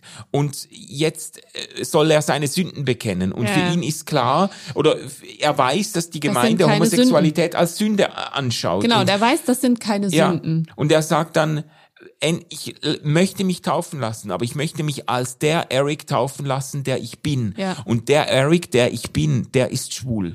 Und, ähm, und, und wenn ihr mich nicht so nehmt, wie ich Ja. bin, dann kann ich mich nicht taufen lassen. Ja. Und dann äh, äh, Geht, übergibt er quasi der Gemeinde Die die Verantwortung. Möglichkeit, Auch, ja. irgendwie sich für ihn auszusprechen. Und die einzige, die dann, glaube ich, Seine applaudiert, Mama. ist seine Mutter. Ja. Und, Genau. äh, die, und die Gemeinde schweigt aber und macht ihm deutlich, äh, so, äh, wir können das so nicht. Und dann äh, verzichtet er auf die Taufe. Das ist äh, Was- krass. Was ich ganz schön finde, auch jetzt unabhängig von der späteren Darstellung von, von Gott, äh, ist sozusagen auch danach die oder die Einleitung von von seiner von seiner Begegnung mit Gott. Also es passieren ja immer so Kleinigkeiten. Ja. Und das finde ich irgendwie ganz süß. Also er wird angekackt von der Taube, aber irgendwie ist da keine Ja, Taube. immer, immer ist, ist, er wird immer von einem Vogel angekackt. Er wird immer irgendwie. Ja, von der angekackt. Taube natürlich, vom, vom, vom Heiligen Geist, ist ja klar. Genau, also, aber da ist ja nie eine Taube. So, also er sucht ja immer die Taube und da ist keine Taube und angekackt wird er trotzdem. Und und das finde ich irgendwie so süß, ähm, so so diese Herleitung, ähm, wie Ja. wie wie wie bringen wir Gott da rein und wie wie wie zeigen wir in der Serie jetzt, äh, dass ein Mensch irgendwie so eine Offenbarung hat oder ein oder ein Gotteserlebnis, eine Theophanie, wie auch immer und und wie stellen wir diesen diesen spirituellen Weg auch dar und das Ja. fand ich sehr sehr schön. Jetzt ganz Ja. unabhängig von der konkreten Darstellung von Gott fand ich irgendwie so diesen Weg und diese Auseinandersetzung damit total schön dargestellt und es hat mich ganz ehrlich voll überrascht. Es kam am Ja. Ende aus der Kalten, so das, Ja. das, das Ende dann wirklich. Ähm, da dachte ich dann auch so, ho, Hochgott, okay, that's, that's the way it goes. Ja. Ja, das Ganze ist ja quasi eine Berufungsgeschichte, ne? Also sozusagen, Ja, ähm, ja, er sagt ja, er wählt ja dann auch ähm, auf seinen Beruf und sagt, ich will Pastor werden.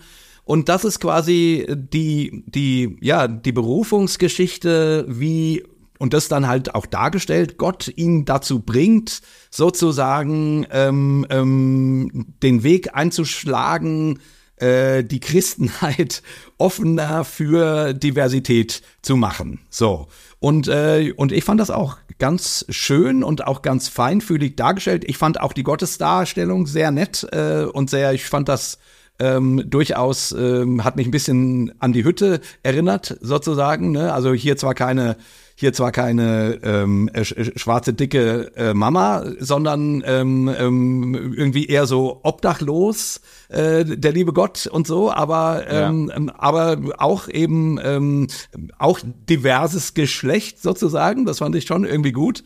Ähm, ähm, ne, also irgendwie der Gott, der ihm begegnet, war auch ein bisschen queer. Ne? Er spricht ja auch immer von Gay Jesus, von seinem Gay Jesus. Ähm, so, das fand ich irgendwie auch witzig. Aber er hat ja auch das Bild von Jesus, Ähm, ja, ja, genau. von, von, von Jesus irgendwie über seinem Bett hängen oder wie auch Ja, immer. ja, genau. Ja, nur so witzig, äh, weil er eben, ähm, ähm, ähm, ja, ja genau, und, und, und, und das fand ich irgendwie eigentlich sehr stimmig und ich hatte das in dieser Serie auch nicht erwartet und war dann ganz positiv überrascht, dass A-Religion jetzt doch noch mal nicht nur einer auf den Deckel kriegt, sondern durchaus ähm, der Wert ähm, gewürdigt wird ne, in der mhm. Gemeinschaft, die Religion Stimmt bietet und dieses Zuhause, was jemand in seiner Glaubenswelt hat äh, und wie schwierig das ist, wenn man da rausfällt, ähm, wenn das nicht konkurrent geht und so weiter, aber wie schön das auch ist, so und da, und dann damit hatte ich überhaupt nicht gerechnet, ja. ging es mir wie, wie dir, Jana, ähm, aber ich fand das sehr sehr schön und irgendwie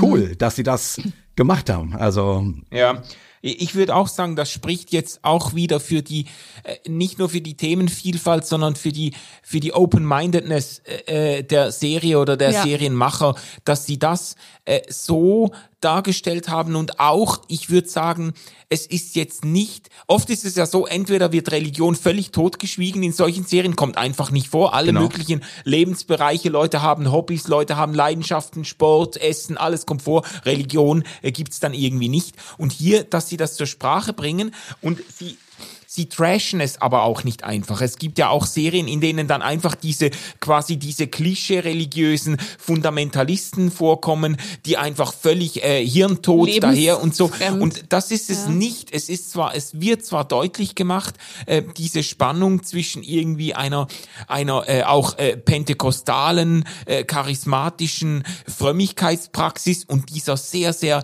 äh, rigiden Sexualmoral. Das wird schon deutlich gemacht, aber die Leute werden nicht einfach in die Pfanne gehauen. Es ist ja sogar am Schluss habe ich sogar das Gefühl, sie kommen den Leuten im Storywriting zu sehr entgegen, wenn sie da den Pastor und, ja, ja. und seine Entourage mhm. dann doch noch ähm, so zu Menschen machen, die jetzt sich öffnen möchten für queere Menschen und so. Das passiert ja leider ähm, nur in in wenigen oder seltenen Fällen in diesem äh, ähm, frommen Milieu, aber es ist auf jeden Fall deutlich erkennbar, dass sie, dass sie dieser religiösen Dimension auch gerecht werden möchten. Voll. Und was mir jetzt auch nochmal eingefallen ist, ähm, auch nochmal zu diesem religiösen Thema, ähm, was ich auch gut fand und auch wichtig fand, Eric bleibt nicht isoliert mit seiner Religion. In dem Sinne, ja, er wird dann nachher Pastor und das ist auch irgendwie ein Thema in, sein, in der Ausübung seiner Homosexualität, sondern es wird ja auch zum Thema mit seinen Freunden. Also er redet auch mit seinen Freundinnen, den neuen, den Transpersonen und den neuen Leuten an der Schule über seinen Struggle mit dieser mit der Religion ja, genau. und darüber, dass er Christ ist und was es eigentlich bedeutet, Christ Stimmt. zu sein, wenn er queer ist beziehungsweise Homosexualität. Das heißt, ähm, diese, diese religiöse Bedeutung oder die Bedeutung der, der Religionsausübung auch für, ähm, für Eric ähm, bleibt nicht isoliert in der Darstellung, sondern wird schon in den gesamten Plot mit eingebunden. Ja, und stößt sogar, das, das stimmt, das ja. und stößt sogar auf positive Reaktionen, ja. also diese, diese äh, Transpersonen und äh, queeren Leute, mit denen er äh, da umherzieht an der Schule, die finden das auch ganz toll und die wollen ja sogar an dieser, an diesem Fundraising, die wollen ja den Fundraising-Anlass der Kirche, wollen sie doch irgendwie retten genau. und, und äh, melden sich dann als, als Volunteers, um das Essen auszuteilen genau. und dann wird ihnen mitgeteilt, dass sie da, sich dafür aufgrund ihres äh, äh extravaganten Aussehens irgendwie doch nicht ein eignen und so. Aber grundsätzlich ist sogar von da eine, eine große äh, Offenheit für, ja. für die Religiosität von Eric vorhanden. Das finde ich, äh, finde ich wirklich jetzt mal nicht so, äh, nicht so äh, negativ klischiert dargestellt. Ja, ja. total. Ja. Also das ist sogar sehr berührend, ne?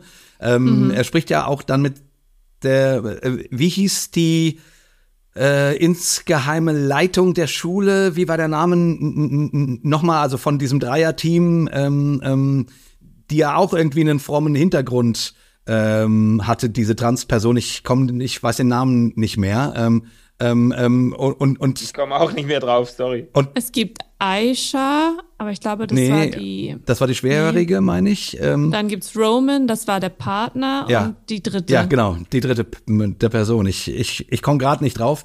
Aber auf jeden Fall äh, sagt die ja, äh, dass sie ähm, ihre, ihre, ihre, ihre religiöse Gemeinschaft vermisst, aus der sie austreten musste aufgrund ihrer Transpersonalität. Ähm, ja. Und das ist schon, ja, das hat einfach auch was sehr, sehr berührendes, weil sie das eigentlich noch nicht mal vorwurfsvoll tut, sondern mit so einem, ja. mit so einer Wehmut irgendwie, äh, weil ja. sie sagt, ja, ja, also das fand ich schon auch sehr, ja. auch sehr ehrlich und sehr echt irgendwie. Ähm, ja. Ähm, ja. Dann haben wir ja jetzt doch einen äh, gemeinsam wertschätzenden Schlusspunkt gefunden an der Stelle. Ich glaube, ich muss hier den Sack zubinden. Sonst, sonst, den Sack zu, genau. Ähm, äh, ihr Lieben, das war unser Gespräch zu Sex Education. Man hätte tatsächlich äh, zehn Gespräche jo. führen können zu all den Motiven, die damit verarbeitet sind. Wir haben ganz viele Themen und viele Personen noch nicht zur Sprache gebracht, aber hier mal ein äh, erster Einblick in das, was uns äh, berührt hat, vielleicht auch aufgeregt hat und ähm, äh, uns interessiert, natürlich von euch zu hören, was ihr davon hält. Wenn ihr die Serie gesehen habt, dann äh, schreibt uns und lasst uns wissen, was eure Lieblingspersonen äh, sind und was euch durch den Kopf gegangen ist. Die Serie ist mit dieser Staffel zu Ende gegangen. Äh, wer sie noch nicht gesehen hat, hat dem sei sie sehr herzlich ja. anbefohlen. Sehr. Ähm, und dann sehen wir, hören wir uns nächsten Monat wieder. Wir stellen fest, wir pegeln uns bei 1,20 ein. Ja, ja. Und wie gesagt, ich finde, zu dritt ist das auch äh, völlig legitim. Das sind einfach sozusagen noch mal 20 Minuten drauf. Da können wir schon auch mit leben, finde ich. Gratis, da, da könnt, 20 da könnt, Minuten da gratis. könnt ihr auch genau. mit ja. leben. Gut. Ja, und in der nächsten, in der nächsten Folge äh, haben wir ja schon festgelegt, ne? Darüber können, das können wir an, ankündigen, ja. oder? Da wollen wir ja. über Ted Lasso sprechen. Ähm, was ja auch eine sehr äh, populäre. weit populäre und weit gefeierte äh, Serie auf Apple mhm. TV ist, die auch in diesem Jahr ihre Abschlussstaffel gefunden hat. Und das wollen wir dann noch mal zusammen uns zu Gemüte führen und ähm, ja. yes. darüber sprechen. Man darf sich freuen. Jawohl. Tschüss zusammen. ciao, ciao, habt's ciao. gut. RefLab